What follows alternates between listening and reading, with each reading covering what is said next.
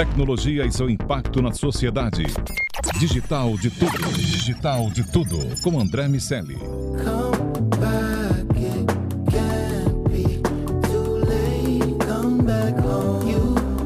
Salve, salve habitantes da sociedade digital, sejam muito bem-vindos. Eu sou André Miscelli e esse é o Digital de Tudo, podcast sobre o C-Level e a tecnologia, só aqui na Jovem Pan. Nosso convidado de hoje é CIO Latam da Sephora, Jackson Andrade, seja muito bem-vindo ao DDT.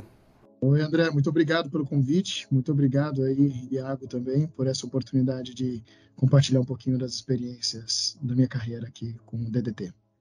Muito bom, para completar a trinca do dia, está aqui meu amigo Iago Ribeiro. Tudo bem, Laguinho? Tudo bem, André, tudo bem. Vamos lá. Vamos nessa. Bom, Jackson, uh, vou começar eh, do, do início como tem sido esse momento é, de pandemia, adaptação, enfim, como tem sido o, o, o trabalho de gerir a América Latina de uma empresa global. Conta um pouco do, de como essa trajetória está acontecendo. Excelente. Acho que todo mundo sabe, né? Tem aquele velho jargão de que comportamento mudou, né? O novo normal. Eu acho que essa é a primeira palavra que define esse novo momento que a gente está vivendo em tecnologia, né? Houve aí uma grande aceleração, né, por toda essa parte de transformação digital e sem sombra de dúvidas a tecnologia ganhou um protagonismo ímpar, né, que a gente tem buscado aí ao longo dos anos, né? O e-commerce acabou ganhando cada vez mais relevância e foi inclusive fator de sucesso de muitas empresas nesse mundo de transformação. E, obviamente, agora com as coisas voltando ao normal, a gente se depara com uma nova realidade, um novo comportamento do cliente, né? Esse cliente que antes ele estava acostumado a ter experiências isoladas, ou em loja, ou muitas vezes é, experiências somente em e-commerce, agora é um mundo conectado, né? Um mundo híbrido, onde o, as conexões elas devem acontecer é, entre as partes de forma fluida e sem atrito. Então, para mim, quando a gente fala de, dos desafios de gerenciar a tecnologia, nada mais é do que a gente garantir né, o básico bem feito, tudo que a gente precisa estruturar né, para esse novo momento. Né? Obviamente, a gente requer mais tecnologia, mais network, mais conectividade, mais interação com os nossos clientes, né?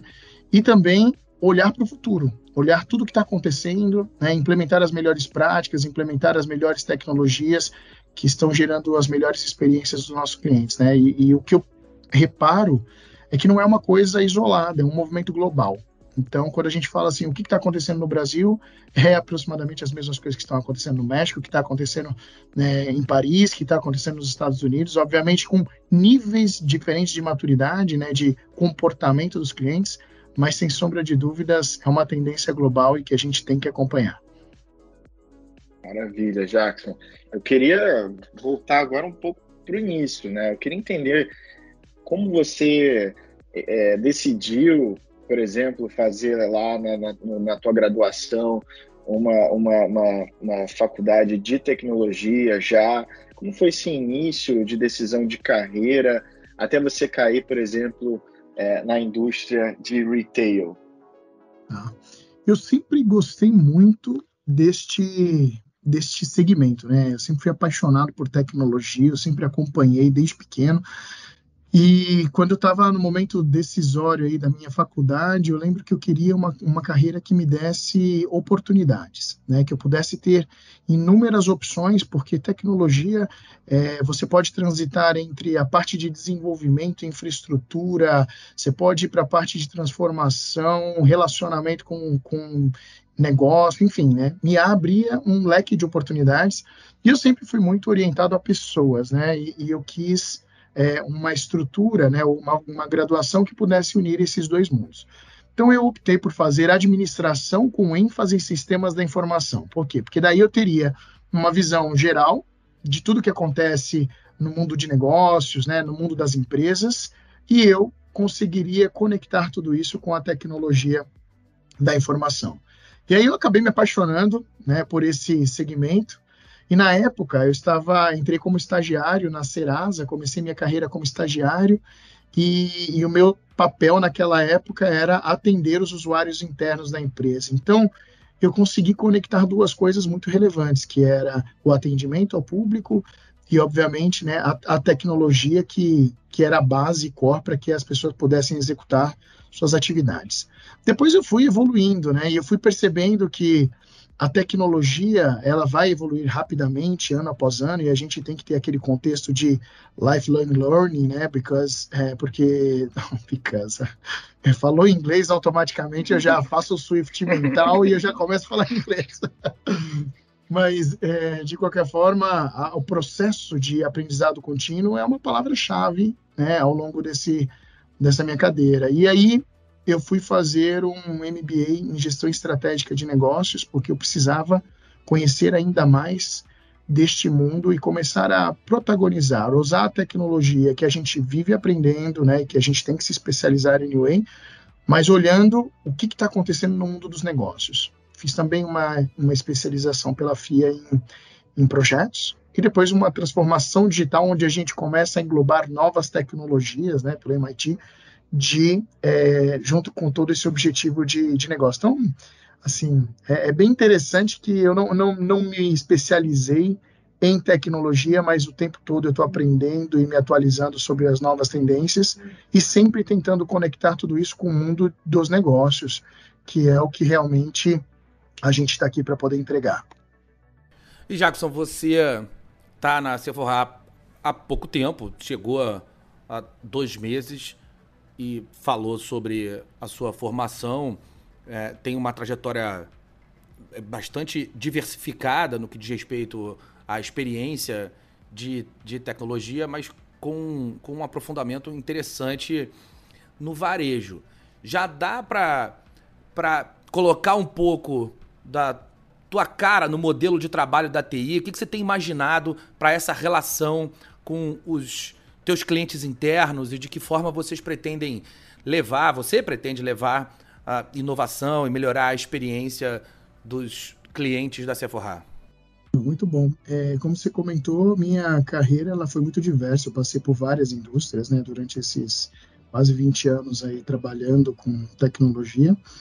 Para mim, o, o, retail é algo que eu já tenho vivido, eu diria que desde a época da Nespresso, tá? Onde eu realmente tive uma profundidade deste mundo né, de varejo, entendendo a relação do cliente, entendendo essa necessidade expectativa né, que o cliente tem por serviços e, e por entregas de valor.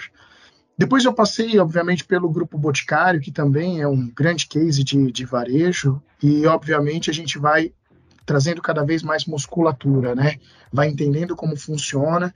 E no varejo eu diria que existe uma particularidade em relação aos outros segmentos que eu passei, que é o imediatismo e a correção de rota em tempo de execução, né? O varejo é muito certo, porque você cria é, estratégias, mas você tem que acompanhar os movimentos de mercado. E tudo influencia nos resultados, né? E se a tecnologia não estiver junto com o negócio, acompanhando todos esses movimentos, eu ouso dizer que a gente não é tão assertivo. Por quê? Porque a gente não sabe exatamente onde a gente vai fazer, é, investir dinheiro e tempo, tá? Para poder realmente agregar valor. Então, embora sejam dois meses na Sephora, para mim está é, tá muito claro que a gente tem que garantir essa aderência e essa proximidade com as áreas de negócio. Né? Hoje eu faço parte do board de, de direção da empresa, então eu acompanho o, quais são os resultados, né, quais são os nossos objetivos, e aí automaticamente a gente começa a conectar todas as tecnologias que a gente pode utilizar para alavancar, para que seja realmente uma ferramenta a favor do negócio. É, uma das coisas que eu acredito, né, obviamente, é que a gente tenha toda essa proximidade, mas também muita profundidade sobre as tecnologias que a gente precisa implementar e como nós faremos isso. Porque, dado que o varejo ele tem um, um, um modo de trabalho né, muito particular, se nós, como tecnologia, esperarmos que, que tudo esteja 100% para colocar, a gente vai demorar muito tempo e a gente não atende o time to market. Né? Então, tem um desafio aqui interessante que é, além de estar próximo, agir de forma antecipada e com previsibilidade de quais ações que a gente precisa alocar sem trazer impacto e sempre pensando na experiência do cliente. Como que o cliente vai perceber aquela nova tecnologia? Qual é o tipo de evolução que eu estou propondo que eu não gere nenhum atrito no fluxo de compra e na jornada de compra dele e que eu possa de fato agregar valor e potencializar essa relação. E até, Jackson, explorando um pouco mais sobre essa questão do cliente, a gente tem uma mudança, é, principalmente acelerada nesse, na, durante a pandemia e que vai perdurar no pós-pandemia, que é justamente negócios híbridos, né? Você ter cada vez menos uma barreira entre uma experiência é, digital e a mesma qualidade de serviço de uma experiência física. Como é que vocês têm trabalhado isso e eu queria entender também um pouco mais da sua visão sobre esse novo momento é, do varejo, onde é, essas barreiras de físico e digital podem estar é, caindo. É, na verdade, é aquela história do novo normal, né? Ah, e eu uso essa, essa máxima com meu time que nós somos os clientes. Às vezes a gente fica tentando construir uma imagem de um cliente, de uma jornada, mas a gente tem que olhar a nossa relação de consumo, como a gente está acostumado a comprar e o que, que a gente tem de expectativa destes players, né, do, do, dos produtos que a gente está comprando e como a gente compra. Eu diria que cada vez mais a gente tem que estar tá acompanhando e unificando as, as, as estruturas, né, que e-commerce e, e loja, elas são totalmente complementares. Por quê? Porque depende da, da, conveniência e da comodidade que o cliente, que somos nós, estamos buscando no processo de compra. Então, a gente tem que parar de olhar o canal e começar a olhar a experiência do cliente, né? Aquele conceito de, de customer centric. Se eu olho o que eu preciso promover para o meu cliente para que ele tenha de fato uma experiência fluida em todos os canais e que eu possa cada vez mais atender a expectativa dele no momento de compra, é aí onde eu começo a garantir e fidelizar este cliente. Né?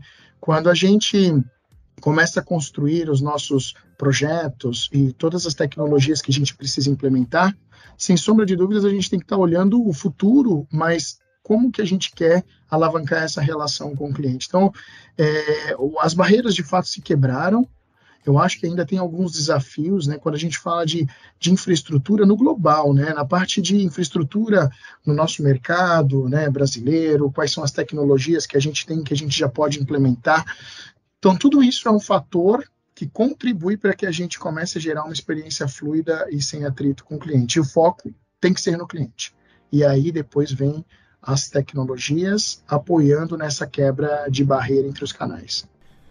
E quando você fala da tecnologia apoiando, eu fico me perguntando como vão entrar essas novas tecnologias no contexto do negócio da Sephora. A gente tem visto muita coisa chegando, uma discussão muito grande sobre os impactos dessas tecnologias. E eu quero ouvir de você, Jackson, como vocês têm testado, avaliado, de que forma é o processo de adoção de uma nova tecnologia para vocês? Sem sombra de dúvidas, a gente faz de forma bastante controlada, né? A gente acompanha muitos movimentos globais, tá? a gente tem grandes cases é, de varejo na própria marca, né? A, a, a Sephora está sempre à frente da tecnologia, a gente procura replicar esses movimentos aqui, obviamente entendendo quais são as nossas particularidades locais, né, para que a gente seja cada vez mais assertivo ao comportamento do nosso cliente. Então, eu diria que a gente geralmente implementa as tecnologias de uma forma bastante controlada e mapeando os riscos né, e os ganhos relacionados a essa nova implementação. E mais do que qualquer coisa, a gente tem que acompanhar os movimentos também do mercado local em relação aos nossos concorrentes. Quais são as melhores práticas que eles estão desenvolvendo. Então, quando a gente fala, por exemplo, de omnicanalidade, né, já é uma realidade para o cliente. Então, isso tem que fazer parte do nosso portfólio. É, se a gente olha, por exemplo, experiência em loja, onde a gente tem boutique pickup, é, shipping from store, né, que são elementos que apoiam nesse processo de, de digital, né, que é o mundo físico integrado com o digital, a gente também acaba colocando isso dentro do nosso roadmap, porque é uma necessidade e, uma, e um pedido dos nossos clientes para que isso aconteça. Então, a gente procura fazer de forma muito bem orquestrada, é, sempre pilotando as iniciativas primeiro, né, sempre com o conceito de MVP, para que a gente valide o conceito, e, obviamente, num plano de rollout é, bem estruturado para a gente evitar qualquer tipo de impacto aí nas operações de loja ou impacto para o cliente. Jackson, eu, eu, eu, eu, agora queria entender um pouco mais, porque a gente começa a falar sobre inovação, e aí o Miceli trouxe aqui é, toda essa conversa sobre novas tecnologias. É, a Sephora tem é, a iniciativa do Reverse, né, de criar um metaverso da beleza.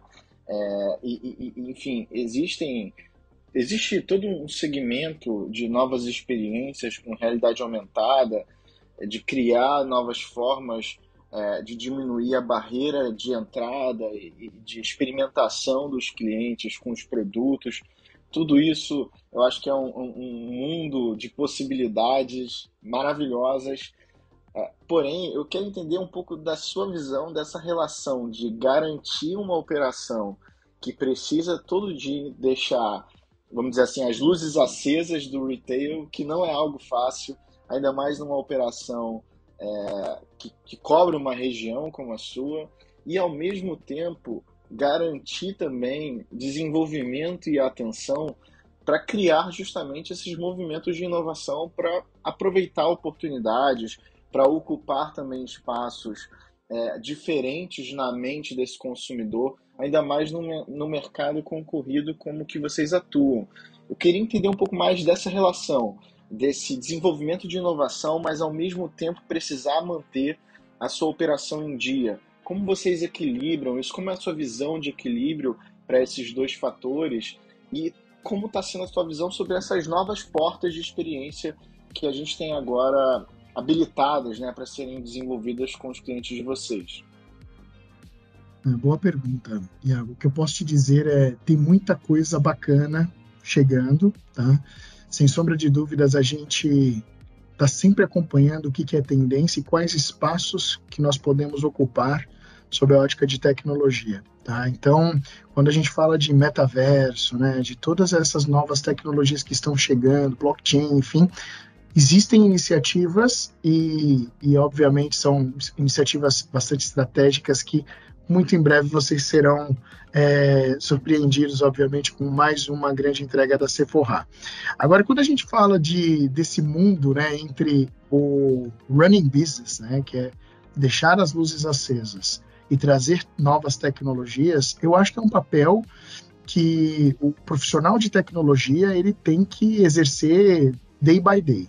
Né? Assim, dentro da minha cadeira, como liderando toda essa estratégia aí Latam, nós não podemos perder ou a visão de onde nós queremos chegar e como que a gente vai conectar todas essas tecnologias a favor da, do nosso cliente. Né? Então, o, o, grande desafio é que a gente precisa sempre aumentar o nível de maturidade das aplicações e das tecnologias que nós já temos hoje.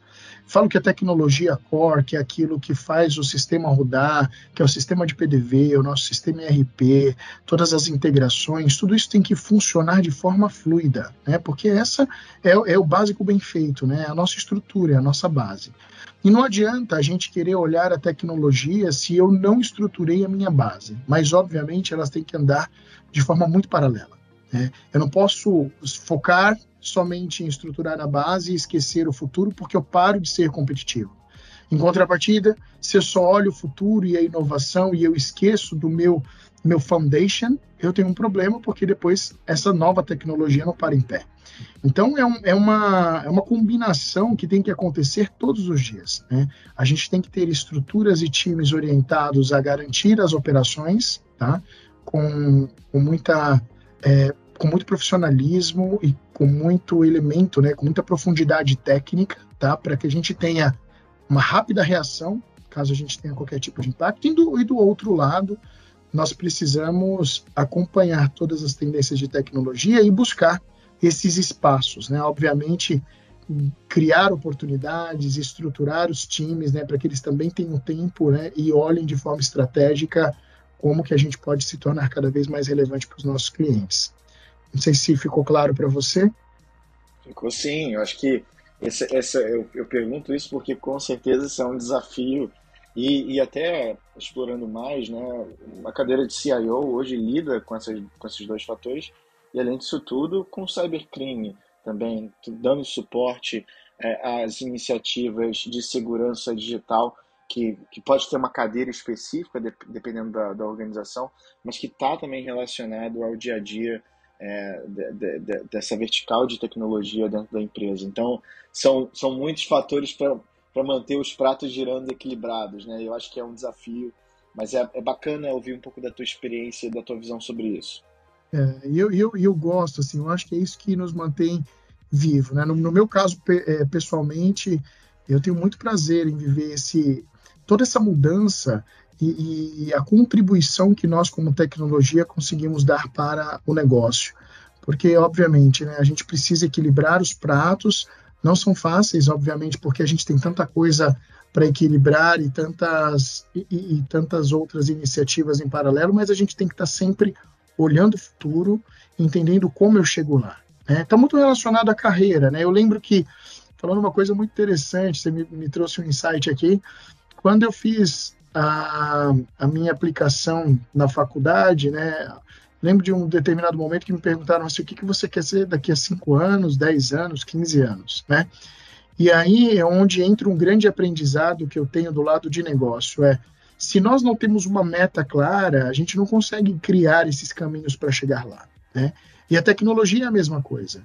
A gente tem que estar tá acompanhando aonde nós queremos chegar, mas a gente não pode abrir mão do processo de aprendizado e de maturidade que nos leva até lá. Então, eu diria que, numa analogia muito relacionada a esse contexto de tecnologia running business, transformação, inovação e segurança, é qual é o meu objetivo futuro, mas eu não posso deixar de continuar exercendo né, essas, esses crescimentos, né, a escalabilidade das minhas soluções, a maturidade das minhas aplicações, integrações, infraestrutura, porque é isso que vai me permitir chegar nesse contexto futuro. É igual a faculdade, para você se tornar um diretor, você tem alguns steps back, né, para você poder realizar. Tem o idioma, tem uma formação, tem uma pós-graduação, tem a experiência, né, que a experiência, né, viver aquilo, é ter a oportunidade de, de trabalhar e exercer aquela função, para que você possa construir esse caminho para chegar lá.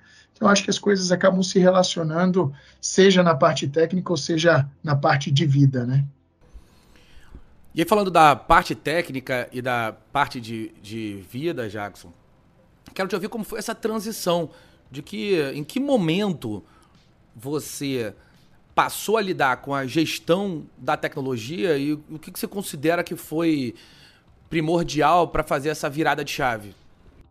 Olha, eu, eu comecei, eu sempre tive, eu acho que essa essa capability de, de gestão. Eu sempre gostei dessa parte de gerenciar pessoas, né, de gerenciar atividades. Então, eu sempre que tive oportunidade, eu sempre busquei esse protagonismo. Então, eu lembro que é, quando eu era analista, surgiu um espaço para ser o accountable daquele tema, eu levantava a mão e falava, deixa comigo. É, depois eu fui crescendo na carreira, todas as oportunidades que iam surgindo, que eu tinha a opção de ser um protagonismo da, daquele tema, eu também assumi a responsabilidade. E, e efetivamente, né, principalmente na, na, em retail, eu comecei a assumir essa cadeira mais gerencial de pessoas né, na época que eu estava na Nespresso. Então isso foi, foi interessante porque você muda a sua ótica, né? Você sai daquela visão extremamente operacional e você começa a, a acompanhar a estratégia da empresa. E essa é uma das primeiras mudanças, né? Porque quando você está muito na operação, é um grande desafio para que você possa sair daquela, daquele day by day operacional e comece a olhar sobre um novo prisma, né, onde nós queremos chegar. E é um exercício que você tem que fazer todos os dias. Às vezes você tem tantas coisas, né, eu tinha tantas coisas, tantas atividades, mas eu sempre dedicava um tempo, às vezes até depois do, do meu horário, para refletir sobre as minhas ações. Depois, quando a gente fala em gestão, é, quando você começa a gerenciar pessoas, eu acho que é onde a brincadeira fica mais divertida, porque é você gerar resultados através dos outros. Né? Para você fazer isso, você precisa saber delegar, você precisa identificar os pontos fortes, né, e os pontos, as oportunidades que cada um tem. E eu, e eu falo que o maior, maior benefício, né, que nós gestores temos é quando a gente olha para trás e vê a evolução daquelas pessoas que ajudaram na sua própria evolução. Então, acho que a segunda, o segundo ponto relevante é aprender a mapear as pessoas, identificar o que, que elas têm de bom, o potencial delas e onde a gente pode colocá-las de modo que elas possam se desenvolver. Né? Depois, sem sombra de dúvidas, a parte gerencial e até dirigir uma, uma estrutura Latam como agora requer muito uma comunicação efetiva, uma boa visibilidade e previsibilidade das ocorrências. Né? A gente tem que estar sempre olhando o futuro. A gente tem inúmeros problemas que são problemas do dia a dia, mas que se nós não pararmos para definirmos claramente onde nós queremos chegar, e isso é parte da cadeira, que é uma transição importante, a gente não consegue ser efetivo. Então, acredito que no aspecto de gestão, a liderança ela precisa ter esses elementos aí no como como core, que precisam ser desenvolvidos para que a gente possa realmente ser efetivo. Que legal, Jackson. Para a gente finalizar, é, você falou agora alguns pontos, né, é, que eu entendo serem prioridades né, na, na, visão do que, que um CIO está trabalhando no seu dia a dia, mas eu queria entender o que, que, que você também passa na tua experiência, também naquilo que você viu na tua trajetória, que são erros né, que a gestão comete. Né? Então, o que você entende que um CIO não deve fazer para conseguir conduzir negócios que tenham relevância nessa, nessa economia de transformação digital que a gente está vivendo? Tá. Primeira coisa que eu acho que um CIO não deve fazer é ser superficial. Eu acho que a gente precisa entender o que está acontecendo, de fato, sabe? Muitas vezes a gente acaba no calor da emoção, ou às vezes com tantas coisas, a gente acaba olhando as coisas por um prima muito alto nível e é importante a gente explorar um pouco essas variáveis, sabe? Explorar ah, o quanto que as pessoas estão de fato engajadas, o quanto que as pessoas, enquanto que os, ah, o nível de complexidade do projeto, sabe? Sem subestimar é, os desafios que os times estão enfrentando aí para as entregas. Eu acho que esse é um, um grande erro. A gente tem que dedicar um tempo para não só olhar a estratégia, mas entender os novos direcionamentos que a gente está dando, realmente eles são, eles são efetivos quando isso é cascateado em níveis mais é, gerenciais e operacionais, né? E para isso a gente precisa ter profundidade. E profundidade eu não digo microgestão e nem um nível de detalhamento tão baixo nível, mas a gente precisa é, colocar os elementos e através dessa nossa visão estratégica começar a tomar decisões que elas de fato cascateiem, tá? Eu acho que o segundo ponto é estar muito próximo do negócio. A, a cadeira de CIO que eu vejo hoje é uma cadeira que ela é parte de todos os resultados de negócio. Não é uma coisa, ah, é um objetivo de tecnologia totalmente desconectado com o objetivo de negócio. Nós temos que escutar nós temos que acompanhar os movimentos, os objetivos estratégicos, o roadmap, né, e, e também todo o nosso operational plan para os próximos anos, porque do contrário a gente não sabe é, ser cirúrgico e trazer realmente soluções que agreguem valor e que contribua com esse crescimento. Então acho que a proximidade e esse protagonismo da tecnologia e do CIO ele é fundamental. Né? E a parte de gestão de pessoas, porque, assim como eu disse anteriormente, a gente não pode ser raso, mas nós precisamos de pessoas boas abaixo de nós, né? que possam conduzir, que tenham empowerment para isso, tá? e que elas se sintam engajadas e com accountability. Porque eu acho que esse, esse, é, uma, esse é um grande desafio quando você é, começa a desenvolver estratégias e, e passar para o seu time executar se nós não definirmos claramente né, a visão de negócio, a estratégia, o porquê das coisas, a gente não consegue não consegue ser assertivo e ajudar as pessoas também a darem os seus melhores. E por último, eu acho que uma, tem uma coisa que eu uso muito na minha vida, que é o why, né? O, o Start with Why, né? O Simon Sinek diz muito sobre isso, é um livro dele incrível que fala o propósito das coisas. Por que, que eu estou fazendo o que eu faço, né? A gente tem que parar de fazer o que que eu entrego, mas entender o porquê que eu entrego. E quando a gente contextualiza, não é só importante para a gente, mas também para os times. As pessoas se tornam mais engajadas, elas têm mais energia, e aí a gente come, começa a ter resultados melhores, porque o processo acaba se tornando mais colaborativo e todo mundo é parte daquela entrega. Então, acho que são algumas dicas aí que, que me ajudaram tá, a ter uma visão mais estratégica e, e realmente ser mais efetivo na minha cadeira junto com as nossas empresas. Legal demais. Bom, quero convidar você que nos ouve para assinar o Digital de Tudo no seu agregador de podcast para ser avisado sempre que um novo programa for publicado. E também quero te convidar para ficar de olho no Sociedade Digital. Tem na rádio, na Panflix e na TV. Dá para ficar por dentro de tudo que acontece no mundo da tecnologia. Quero agradecer Jackson Andrade, seu Latam da Sephora. Jackson, foi muito legal a conversa. Obrigado por ter estado aqui com a gente. Eu que agradeço. Ah, é, com certeza foi um, um grande prazer, um privilégio compartilhar um pouquinho dessa, dessa minha trajetória. E conte comigo e vamos que vamos. é isso, meu amigo Lago Ribeiro. Até o próximo DDT. Até o próximo DDT, André. E eu recomendo também para o pessoal é, avaliar o nosso podcast lá no Spotify e também lá no iTunes. Então, dá lá cinco estrelas para gente, para que a gente consiga ter mais alcance cada vez mais no nosso podcast aí, para inspirar novas lideranças e pessoas que estão entrando no mercado de tecnologia. Bom, aqui tem sempre a história de uma empresa que a tecnologia está ajudando a mudar e a história de quem está por trás dessa mudança. Semana que vem tem mais digital de tudo. A gente se encontra por aqui. Um abraço para todo mundo. Tchau, tchau. Tecnologia e seu impacto na sociedade. Digital de tudo. Digital de tudo. Com André Miscelli.